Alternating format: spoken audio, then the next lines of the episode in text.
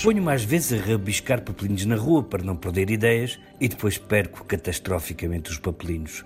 Por vezes encontro-os enxovalhados na porta do carro, uns serão apenas avisos úteis, parquímetro avariado, máquina comeu as moedas, que um dia pendurei no tablier à vista das matilhas dos fiscais. Outras vezes farejo e escavo do fundo de uma sacola pensamentos enrolados em cotão, como esta frase, ontem redescoberta. Nunca devemos dizer aquela palavra a mais, nem sequer guardá-la para usar mais tarde.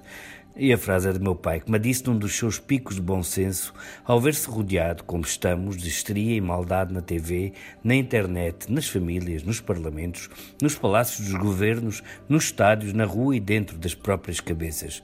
O meu pai deu-me um conselho que é mais do que de boa educação. É um princípio civilizacional. Na mesma folha, registrei o caso que me contou um juiz dos tribunais criminais. Houve um homicídio perigoso que mandei para a prisão, disse-me o juiz. Um dia, anos mais tarde, estou em Paris e aparece-me um homem à frente e penso, vou fugir. Mas ele, senhor doutor, como está?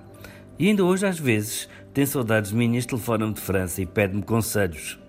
Há um dom humano de reconciliação, está é mal usado. Outro papelinho velho. A cada ser, seu parasita.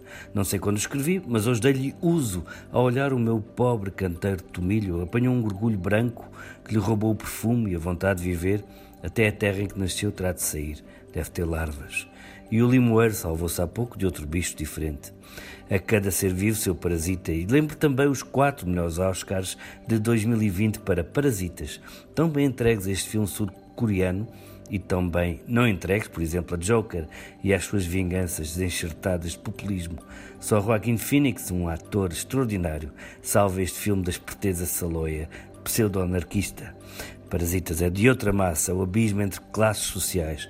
Pobres e ricos são com duas espécies de formiga que coabitam até entrarem em súbita guerra pelo formigueiro e começarem a mastigar-se em vida.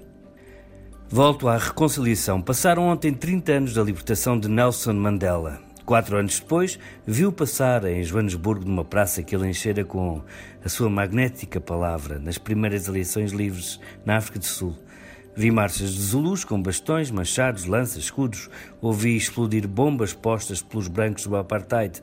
Todos falavam em guerra civil. Mas Mandela fez o que dizia. Parece sempre impossível até ser feito. E outra coisa. O ressentimento é como beberes veneno e depois esperares que este mate os teus inimigos. Ando à volta de um dos mais fortes livros sobre racismo, Não Matem a Cotovia, romance de Harper Lee. O advogado Atticus Finch tenta salvar o negro Tom Robinson do lixamento, acusado de violar uma branca, e é uma mentira. Atticus diz aos filhos: Podes matar todos os gajos azuis que encontrares, se lhes conseguires acertar, mas lembra-te de que é pecado matar uma cotovia, porque as cotovias não estragam nada, só sabem cantar belas melodias a cada ser sua cotovia. Isso é que era.